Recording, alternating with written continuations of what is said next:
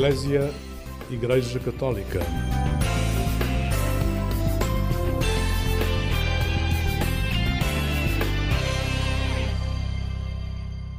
Olá, muito bom dia, bem-vindo a esta emissão do programa Eclésia da Igreja Católica aqui na Antena 1 da Rádio Pública.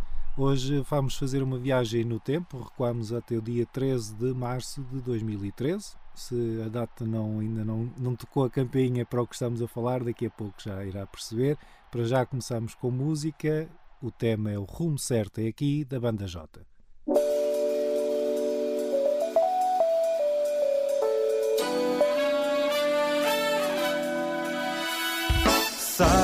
não percas tempo, corre, voa no vento. O mundo é uma passagem por desbravar. No caminho ao alto ao sol, a tua firmeza é farol.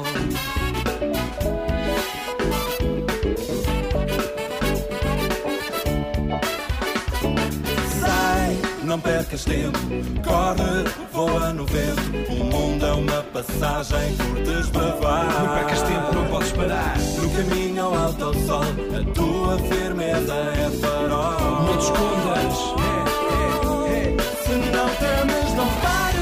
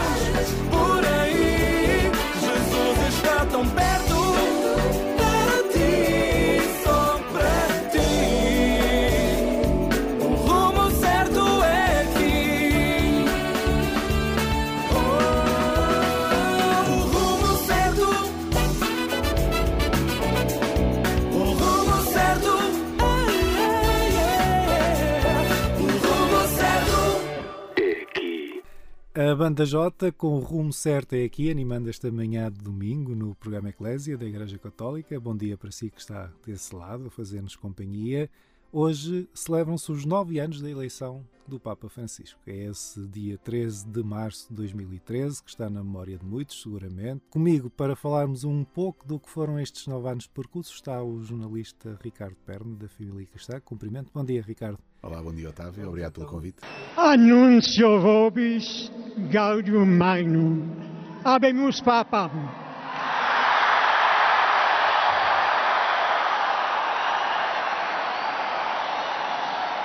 Eminentissimum ac reverendissimum Dominum, Dominum Georgium Marium, Sancte Romane Ecclesiae Cardinalem Bergoglio,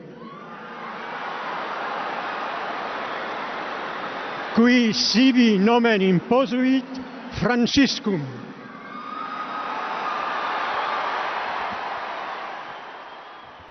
Ricardo, aqui uma, logo a partir daqui uma diferença de palmas, não é? Quando se diz o nome Bergoglio, a multidão ainda não está assim a saber muito bem o que está a acontecer, mas quando o Cardeal Torrent diz e escolheu o nome Francisco, acho que explode aquela ansiedade toda de quem estava à espera de saber o que vem a seguir, é que rebenta verdadeiramente, não é? Sim, obviamente que o nome eh, provocou eh, muita surpresa porque não constava das listas que iam saindo na comunicação social, que os especialistas iam apontando, havia muito poucos que falavam deste, deste nome. Uh, mais tarde veio-se a perceber que de facto deveria ter sido mais, mais tido em conta, mas efetivamente não foi. Uh, mas, mas de facto foi uma surpresa para as pessoas e esse tal primeiro momento de pausa nas palmas uh, foi claramente vencido nos segundos subsequentes com o nome e depois com a abordagem do Papa naquela varanda que toda a gente recorda ainda hoje.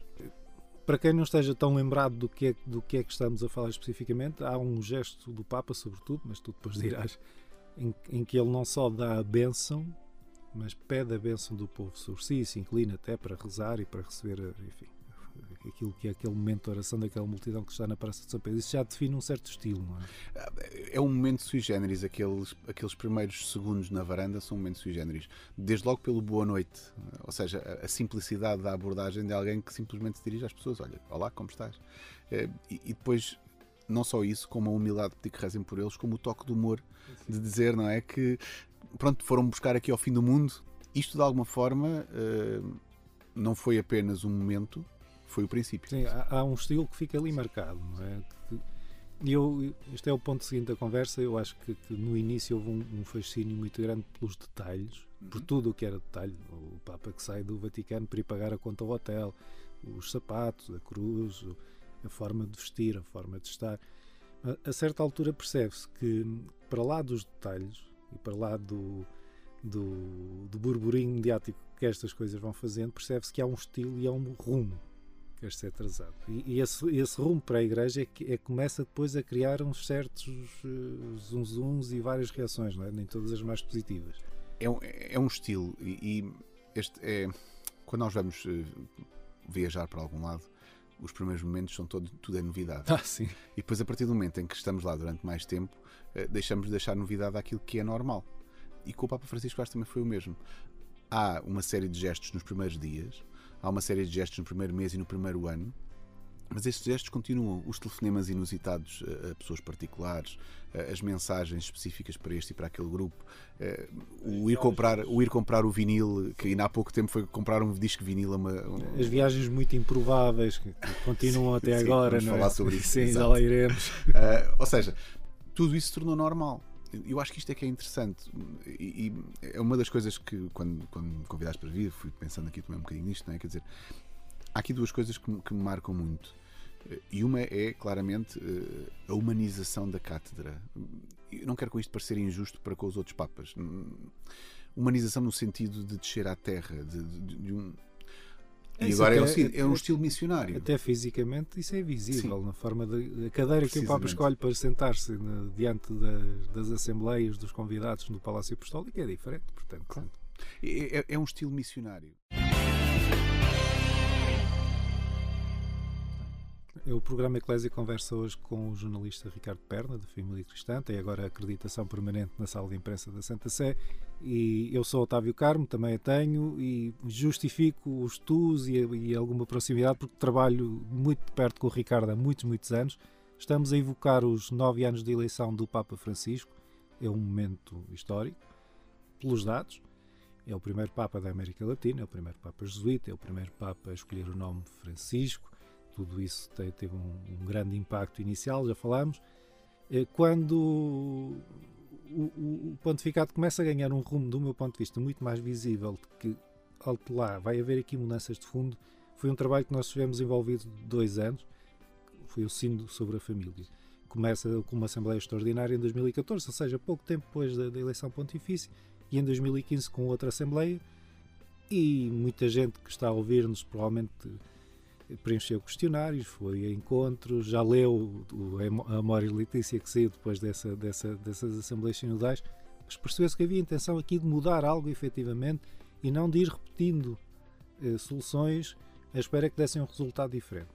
É, é um caminho claro, ou seja, os primeiros documentos do Papa Francisco, o primeiro documento do Papa Francisco ainda é escrito em coautoria com o Papa Bento XVI, uma coisa que o Papa Bento XVI tinha começado e que o Papa Francisco concluiu, uh, e portanto há algum traço Sim, dele, mas. A Lumen eh, Fidei, exatamente, não é? Portanto, a, a, parte final tem, algumas, tem alguns apontamentos que se vê que são do Papa Francisco, a parte inicial toda é toda do, do, do Papa Bento XVI. É, é interessante. E, e também é um gesto de humildade. Não deixa de ser significativo, era isso que eu ia dizer, não deixa de ser significativo, porque esta revolução que se fala que o Papa Francisco fez, não, lá está, eu volto ao mesmo, não é uma revolução para mudar o que havia, é uma revolução na continuidade. E este gesto de determinar aquilo que o Papa, que o Papa Emérito tinha começado eh, é, mostra isso também. Eh, também mostra o constante contacto que eles foram tendo durante estes anos ainda, não é? Mas, efetivamente, o primeiro ponto de ordem que o Papa Francisco põe na mesa é o sino da família. E é interessante que hoje estamos a falar deste, deste caminho sinodal. E se nós fizermos um, uma retrospectiva a partir do sino da família, nós vamos percebendo que todos os sínodos vão apresentando mudanças. E mudanças que visam chegar mais às pessoas, que visam transformar a maneira da Igreja trabalhar. E este sino que está agora a fazer é o apogeu, digamos assim. É, é... Sim, mas essa mudança de trabalho já se notou logo no primeiro, ou seja, Sim, sem dúvida. Para quem acompanha eh, os trabalhos dos sinos há muitos anos, nós tínhamos um, um, um modelo, e explicamos a quem nos está a ouvir, em que a pessoa que ia representar determinada conferência episcopal chegava com um discurso escrito que até tinha de ser aprovado anteriormente pela Santa Sé e toda a gente sabia o que ia dizer, e depois discutia-se a partir desse, desse, dessa base de trabalho e chegavam-se a conclusões para poder falar livremente, como pede o Papa, não é? com, com momentos de debate, trabalhos de grupo muito mais, muito mais abertos e com muito mais contributo. Aliás, vi os famosos inquéritos da, daquilo que eu diria das, da comunidade das bases católicas, que são milhões e milhões de pessoas em todo o mundo e não só isso, mas também durante o próprio aula sinodal, a, a, convocação de consultores externos, de especialistas, não é? Leigos, no caso do Sino da Família, famílias, casais que iam, quer dizer, nós estivemos lá, nós víamos bebés na, Sim, na é aula verdade. sinodal, Uma não é? das fotos que tu tiraste mais interessantes e que é mais usada é com, com o bebê lá Exatamente, portanto, há um bebê nessa, na aula sinodal para recordar aos bispos de quem é que eles estão ali a falar. E, portanto, trazer, é o trazer o mundo para dentro de, das, das estruturas da Igreja que nunca de lá saiu, obviamente, não é? Não, não estamos a, a, dizer isso, mas de alguma maneira uh, podia às vezes passar mais despercebido. E com o Papa Francisco o mundo volta a entrar dentro de, de, da estrutura da Cúria. Uh, inevitavelmente. E, e, este. Podemos depois também falar sobre as escolhas de cardeais que foram sendo tomadas durante o pontificado do Papa Francisco, por um maior equilíbrio, uma maior diversidade a nível mundial, das tais periferias também já falámos. Sim, eh, passam a ser representadas algumas nações, Papua Nova Guiné, por exemplo, era assim uma imagem muito forte que, que, ninguém pensaria que estaria no colégio cardinalício, por norma. Não é? Sim, e, é, é efetivamente a Igreja a sair para o mundo. Voltamos ao mesmo. Ou seja, nós vamos falando aqui de uma série de coisas e vamos continuar a falar e vamos sempre tocar nisto. É, esta é, é, para mim, a chave que o Papa Francisco tenta pôr. Uma igreja virada para o mundo, a sair para o mundo. E, e isto torna-se visível em tudo. E estes sínodos mudaram começaram a mudar, estávamos a falar Sim. da família, começaram a mudar claramente a maneira de fazer as coisas. Nós vamos já continuar esta conversa agora pontuando esta reflexão sobre a família e vamos ouvir Dom Joaquim Mendes, é o presidente da Comissão Episcopal do Leicado e Família, e especificamente sobre a importância desse setor no pontificado do Papa Francisco. É uma grande marca deste pontificado e, e vemos as intervenções que ele tem tido, mesmo na, no processo de recepção da Amoris Letícia. Né? Os vídeos que ele tem disposto a fazer, uh, como ele tem, tem, acompanhado esta realidade da família e depois também este, este empenho uh, simultaneamente da, de uma pastoral intergeracional entre idosos e jovens, de facto é notável, não é? Porque, quer queiramos que não, a, a família é a base, é o fundamento de toda a pastoral, não é? Da pastoral uh, catequética, da pastoral juvenil, da pastoral vocacional e por aí fora, não é? Portanto, é a família. Portanto, nós uh, investindo na família, estamos a investir na construção da igreja e de uma, uma construção sólida, não é? Bom dia para si que acompanha este programa Eclésia da Igreja Católica aqui na Antena 1 da Rádio Pública. Hoje é um dia especial, faz anos de eleição pontifícia, o Papa Francisco, a 13 de março de 2013 o mundo conhecia o sucessor de Bento XVI e tem-no conhecido e apreciado em larga medida até hoje. Tenho comigo Ricardo Perna, jornalista da Família Cristã. Muito obrigado novo por estar connosco esta manhã, Ricardo. Há um momento fundamental de viragem de atenção mediática do Papa Francisco, que é a publicação em 2015 da encíclica Laudato Si. É uma encíclica que o Papa diz sobre ecologia integral, uma reflexão sobre o ser humano, a sua relação com, com a natureza, obviamente muito pertinente no contexto de, de grande crise que nós vivemos. Uh, de que forma é que esta, esta encíclica também personifica esta ideia de, de um Papa que não só fala para o mundo, mas que está realmente empenhado em transformar o mundo? Eu acho que o melhor exemplo disso é perceber que meses depois da publicação da Laudato Si, uh, os Acordos de Paris estabelecem uh, metas ambiciosas e propósitos que não estavam a, que ninguém esperava ou que poucos esperavam que fosse possível ter. Ou seja, o impacto uh, que depois, anos mais tarde, se continua a afirmar por parte de especialistas leigos que nada tem a ver com a Igreja, das palavras e dos escritos do Papa Francisco naque, naquela encíclica, são a melhor prova que, é, de é facto... Um, é um documento que é citado transversalmente e até, e até quase, a ser. Eu às vezes quase que me atrevo a dizer que é muito mais citado fora da Igreja para algumas questões do que dentro da Igreja, mas Sim. isso são outros... Sim. Mas, mas que efetivamente há, um, há, uma, um, há um objetivo muito claro, que é o modelo não se fala apenas da parte ecológica no sentido da reciclagem que é fundamental, mas há um modelo de vida, uma forma de viver que os seres humanos têm neste momento que não é sustentável em termos futuros. Nós não o planeta não consegue responder a tudo aquilo que a gente acha que tem direito a ter a longo prazo. E É isso, é, isso é uma mudança espiritual também. É questão de ecologia integral. Este, este, este termo, que o Papa não inventa, não é? Os termos já existiam, mas a, a forma como ele pega nele e, e o transforma naquilo que são propósitos de vida, e voltamos outra vez ao, ao início do pontificado, é uma mudança naquilo que é o ser a Igreja. Esta mudança de uma Igreja muito atenta ao mundo, uma Igreja que se predispõe a, a- a- a caminhar com o mundo nestas questões e que diz que, ok, a, a ecologia é muito importante, a reciclagem do lixo é muito importante, mas não vale a pena reciclar o lixo se eu depois continuar a desperdiçar comida porque vou. As minhas atitudes, os meus gestos são de desperdício. Isto é uma, obriga a uma mudança dentro dos católicos, mas obriga também a uma mudança fora dos Sim, católicos. a, a grande luta, aliás, do Papa, do ponto de vista, eu diria, intelectual, é contra a cultura do descarte. A gente pode dizer cultura do desperdício, usando a palavra que. Essa é a grande luta intelectual. Sim, sim.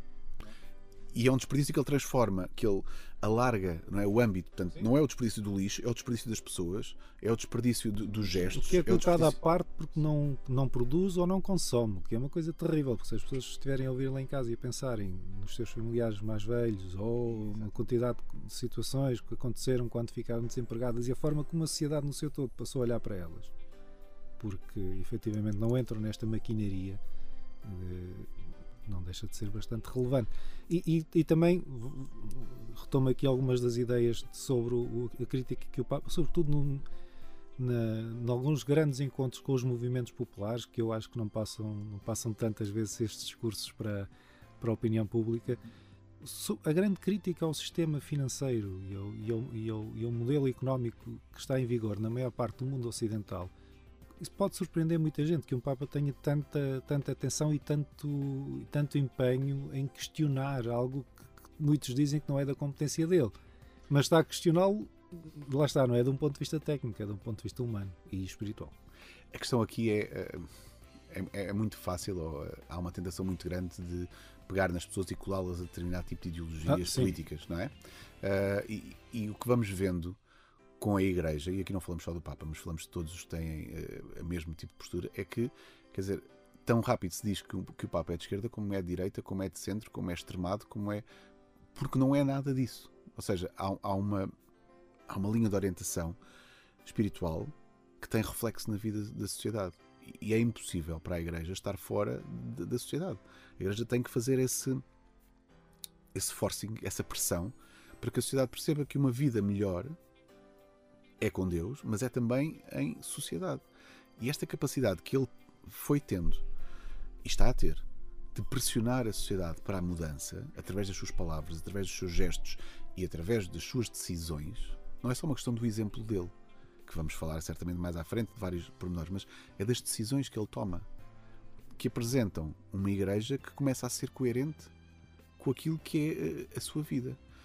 E se quisermos ir a pontos até mais importantes, falamos das reformas do próprio, do próprio Banco do Vaticano, do próprio- ou seja, não são, ele tanto fala da, da- Sim, uma- da mudança uma- individual, como não é? coletiva, não é? como da mudança coletiva. Portanto, há aqui, um, de facto, uma coerência de tudo. E só, só, tem, só pode chegar às pessoas se se liderar pelo exemplo. Isso aí parece-me inquestionável.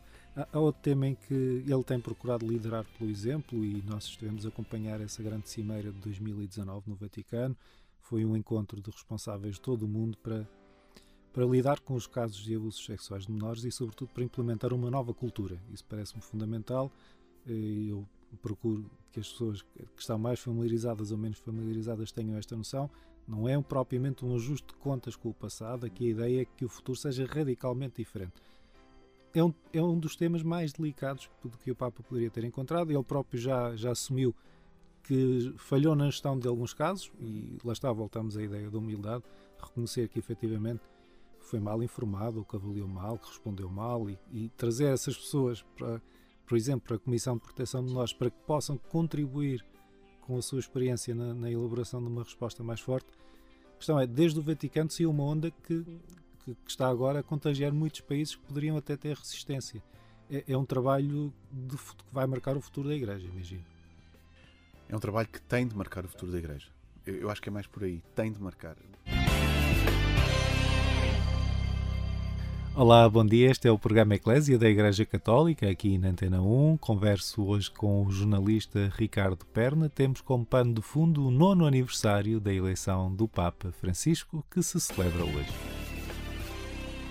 Um dos grandes desafios, depois para a instituição, para a comunidade, é que estas pessoas que se identificam com o discurso do Papa Francisco possam depois também querer fazer parte dessa comunidade. Esse é que é o trabalho que ainda está a ser bastante mais demorado, parece-me, não é? Porque voltamos a falar da Igreja em saída, que não existe. É preciso ir enquanto as pessoas, que, claro. Exato. Ou seja, nós temos aqui uma porta muito aberta através do Papa Francisco.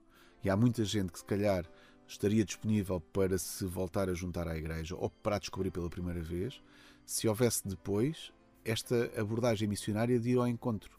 O, o tal Ministério do Acolhimento que, que, que Sim, agora temos, porque é preciso. Se viu da Covid e que poderia ter ficado uma porta aberta para, para, esse grande trabalho. Ou seja, a capacidade de ir ao encontro das pessoas e dizer assim: gostas, ouviste bem, então vem porque há aqui mais coisas boas. Muito rapidamente, porque estamos já quase na reta final do, do programa, em 30, 40 segundos, ideias sobre alguns temas que ainda devíamos ter tratado, mas que, que podemos falar. A Fratelli Tutti, o momento de de abertura de portas para, para uma fraternidade humana construída por todos. Construída por todos numa base de diálogo interreligioso que é porque a Fratelli Tutti surge na sequência de, de, de, encontros com líderes muçulmanos, de declarações escritas em nome da fraternidade e, portanto, esta noção de que uh, uh, eu, eu, sou escuteiro até há um pouco tempo, e escuta é irmão de todos e amigo de todos os outros escuta, não é? Quer dizer, uh, esta noção de que nós fazemos parte de uma grande fraternidade completa, mundial, global, uh, é uma das ideias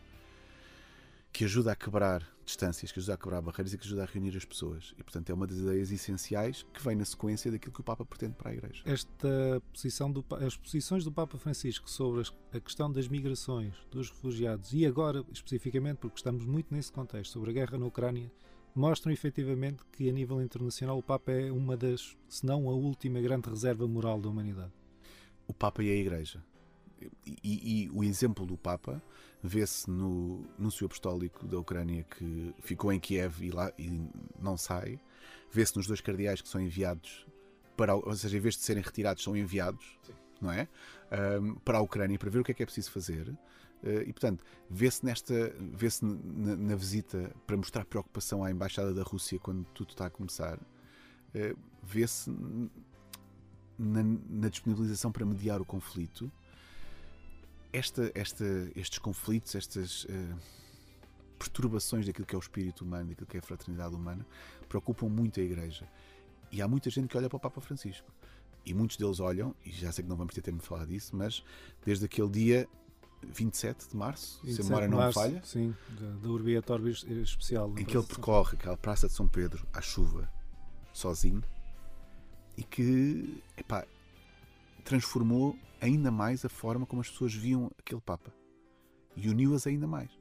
E isto é uh, uma marca que ele vai deixar que vai ser muito difícil de, de apagar e, de continuar.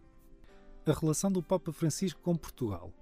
Nós tivemos já o gosto de o ter entre nós em 2017 em Fátima e agora estamos a contar os dias para o, para o receber em 2023. Mas há, há, há de facto uma relação especial, acho que isso é evidente desde Paulo VI que Fátima e, e é inevitável sim, a ligação, é, é? é inevitável a ligação, que Fátima tem sido um polo de atração papal, não é?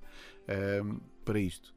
Falamos de papas que conheciam muito bem Fátima, um, como Bento XVI, não é? Que enquanto cardeal Ratzinger explorou uh, de forma muito aprofundada os segredos de Fátima e, e toda a teologia. Sim, tem que fazer o comentário é? teológico ao segredo Exatamente. de Fátima e, portanto conhecia muito bem, mas também falamos disto, de um Papa que vem da Argentina, que vem, que é, é, não deixa de ser engraçado, que vem a Fátima porque o seu cardeal, secretário de Estado, está cá um ano antes e fica de tal forma impressionado com a procissão das velas, com o silêncio, que o convence a vir um, um dia a mais, porque ele precisava de viver aquilo. E ele próprio se mostra. O silêncio é a marca de Fátima. E ele vai buscar mesmo esse silêncio e refere isso. Esta ligação que ele, a partir daí, fica com Portugal, parece-me a mim também que é mesmo muito forte.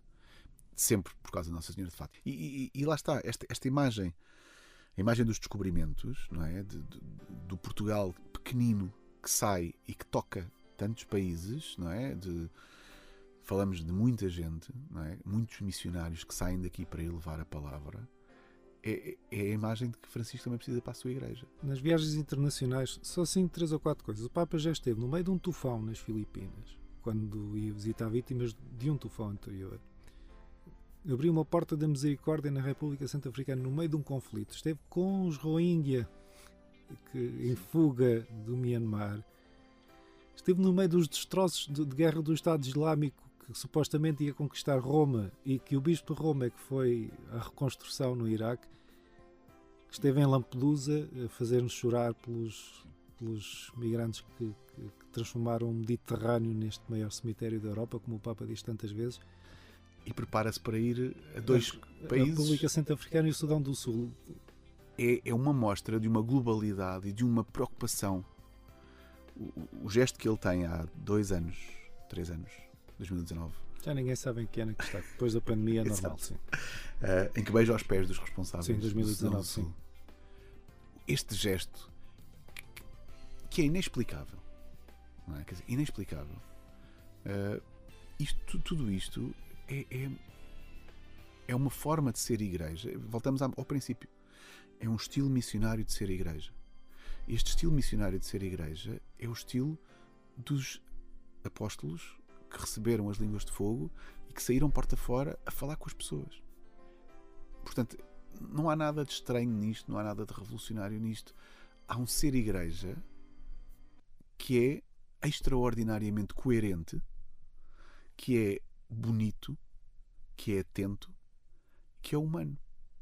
E isto é a coisa mais inacreditável sobre o pontificado dele. A capacidade que ele tem de tornar a igreja mais humana.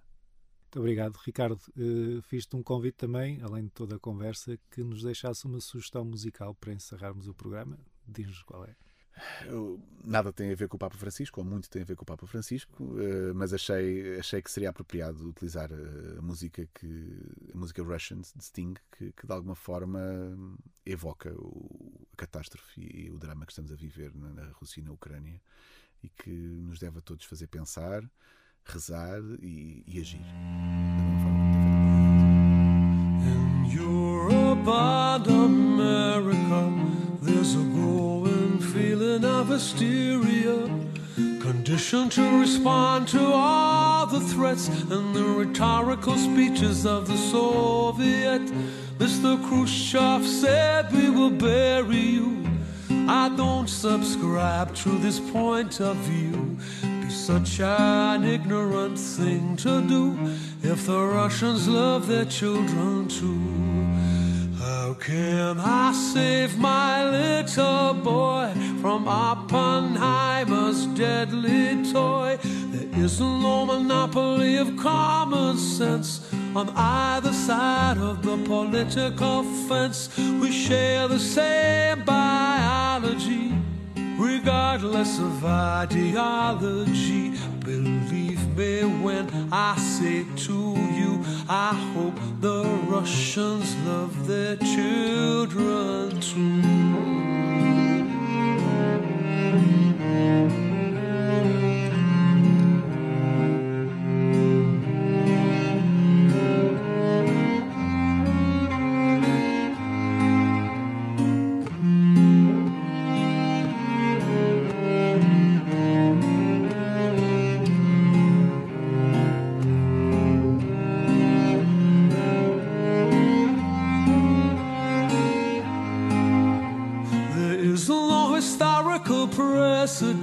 To put the words in the mouth of the president.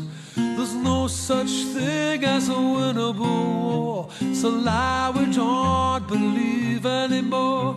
We share the same biology, regardless of ideology.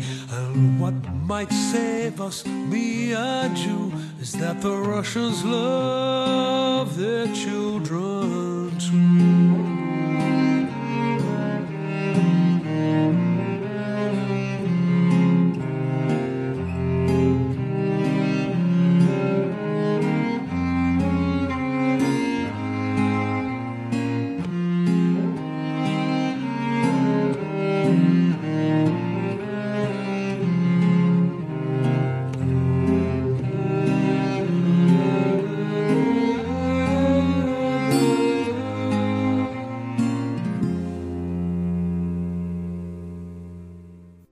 Obrigado. Estivemos a ouvir Sting com uma nova gravação do tema Russians. Infelizmente, viu-se obrigado a, a lançá-la de novo. Seria de esperar que já, já, estivesse, já estivesse ultrapassado o suficiente. Foi uma sugestão do Ricardo Perna. Obrigado, Ricardo. Obrigado pelo convite. Ele esteve a fazer-nos companhia esta manhã aqui na Antena 1 da Rádio Pública, é jornalista da família cristã. Estivemos a conversar sobre os nove anos de pontificado do Papa Francisco. Se não teve a oportunidade de ouvir a conversa desde o início, ela fica depois disponível no site da Agência Eclésia em agência.eclésia.pt. Eu sou Otávio Carmo, jornalista, e estive consigo ao longo dos últimos minutos. Agradeço muito pela sua companhia. Nós voltaremos a encontrar-nos, como habitualmente, na madrugada de quarta para quinta-feira, depois da meia-noite. Votos de um santo domingo para si e uma vida feliz.